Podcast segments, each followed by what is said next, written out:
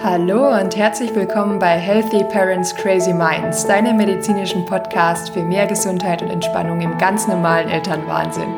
Ich freue mich sehr, dass du reinhörst. Mein Name ist Dr. Miri, ich bin Ärztin und Mama und dein Podcast-Host.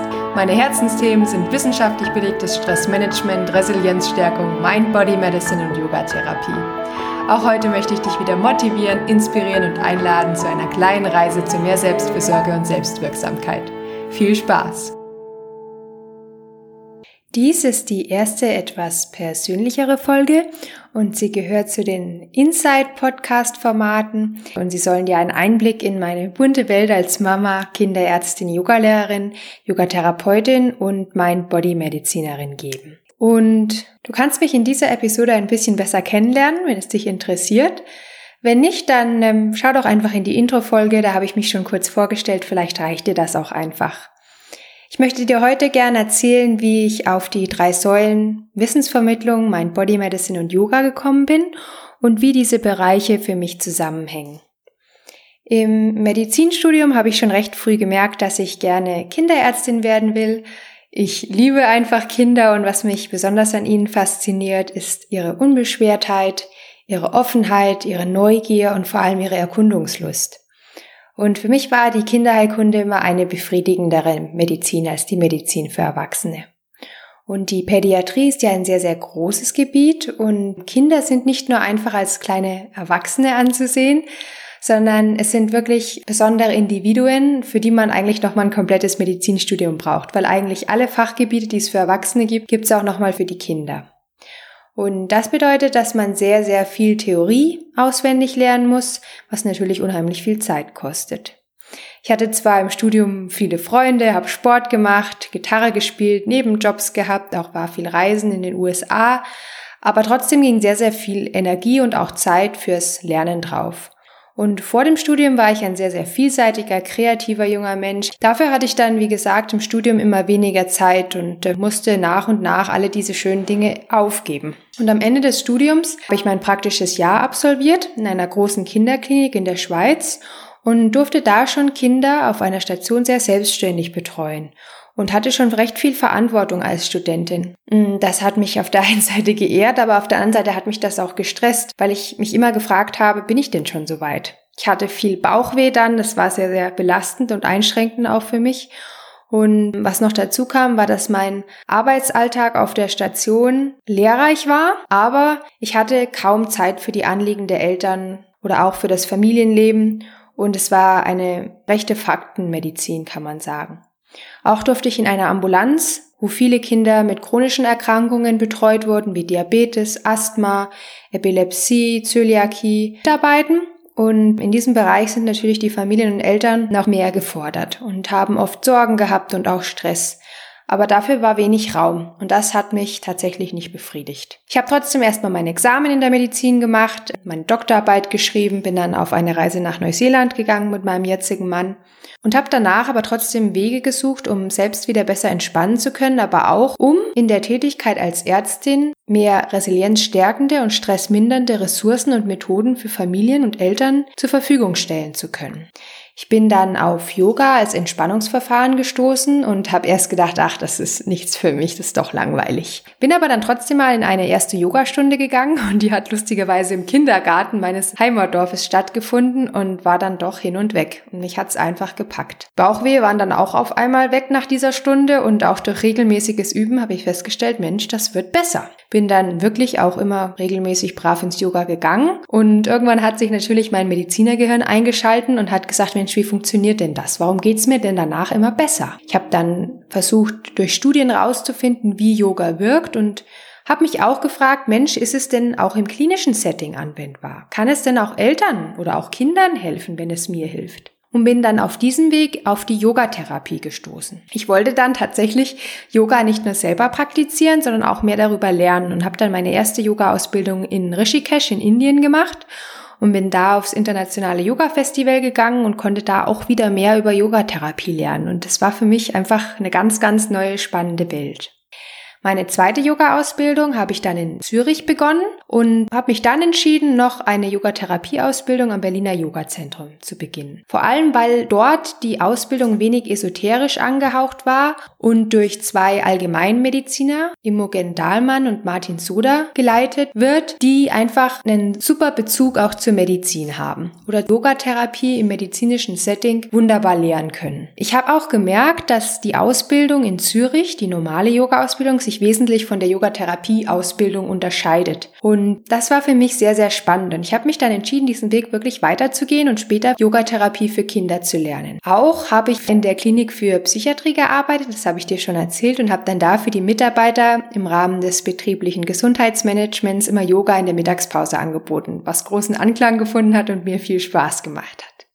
Ja, auf die Mind Body Medicine bin ich durch Google gestoßen. Ich wollte wissen, ob es auch glückliche Kinderärzte gibt, habe tatsächlich diesen Begriff in Google eingegeben und dann eine Kinderärztin gefunden, die Mind Body Medicine angeboten hat. Habe mich dann mehr darüber informiert, was ist das, wo kommt das her, habe festgestellt, Mind Body Medicine gibt es in Deutschland und in den USA und habe mir gedacht, Mensch, hey, das ist doch die perfekte Ergänzung zur Schulmedizin. Um dann mal so eine bessere Idee davon zu bekommen, bin ich dann auf die Summer School nach Essen gefahren, die Mind Body Medicine Summer School und habe dann auch da wieder angefangen, Studien zur Mind Body Medicine zu lesen und auch zur Yoga-Therapie. Und bin dann auf einen Harvard-Professor gestoßen, Professor Kalsa, der auch viel zu Yoga bei Kindern geforscht hat und habe den dann kontaktiert und der hat gesagt, Mensch, wenn dich das Thema wirklich interessiert, komm doch mal in die USA. Ich halte zwei Vorträge auf dem Symposium für Yoga-Forschung und auf dem Live-Kurs für Mind Body Medicine. Und dann habe ich das einfach gemacht und habe mir gedacht, Mensch, wenn dir das gefällt, dann wirst du das bei so einer Reise bestimmt rausfinden. Und habe mich dann letztendlich entschieden, auch die Ausbildung nicht in Deutschland, sondern in den USA zu machen. Vor allem auch, weil in den USA ein Programm für Kinder entwickelt wurde, das Resilient Youth Training, das sich eben mit der Mind Body Medicine für Kinder nochmal mehr spezialisiert hat. Ja, dann habe ich mir überlegt, wie mache ich denn jetzt mit diesem Wissen weiter? Und wenn ich gleich in meinem ersten Arbeitsjahr wieder zurückgekehrt wäre in die Pädiatrie, hätte ich sicherlich erstmal keine Zeit für Yoga und Mind Body Medicine gehabt. Der Vorteil ist, wir haben uns entschieden, für die Ausbildung in die Schweiz zu gehen und da ist ein Fremdjahr obligat.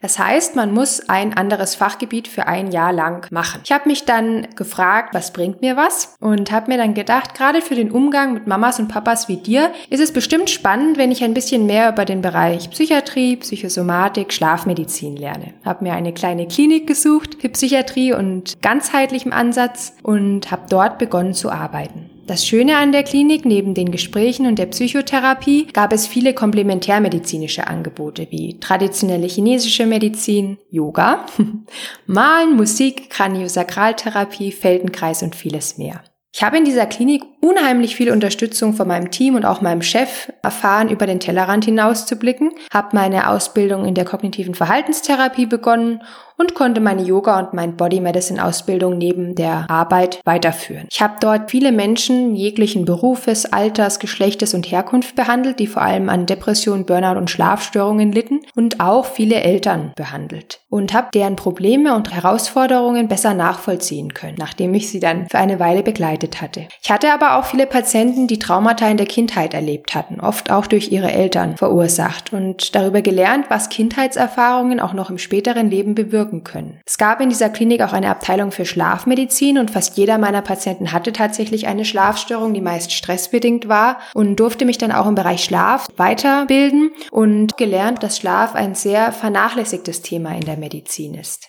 Nach einem Jahr Psychiatrie und Schlafmedizin habe ich mir dann gedacht, okay, es ist super interessant und ich möchte aber trotzdem wieder in die Pädiatrie zurückkehren und möchte aber das Gelernte mitnehmen das Inhalierte, also Aufgenommene, wieder exhalieren, also wieder rausbringen in die Welt. Deswegen schien es für mich sinnvoll, dann die Mind-Body-Medicine mit meinem Wissen aus der Psychiatrie und Verhaltenstherapie und Schlafmedizin zu kombinieren, Yoga dazu zu nehmen und dann letztendlich wieder in die Pädiatrie zu gehen. Wichtig ist, dass man versteht, die Mind-Body-Medicine ist nicht dasselbe wie eine Psychotherapie. Es gibt zwar Elemente der Verhaltenstherapie in der Mind-Body-Medicine, aber eigentlich ist die Mind-Body Medicine eher ein präventives Verfahren.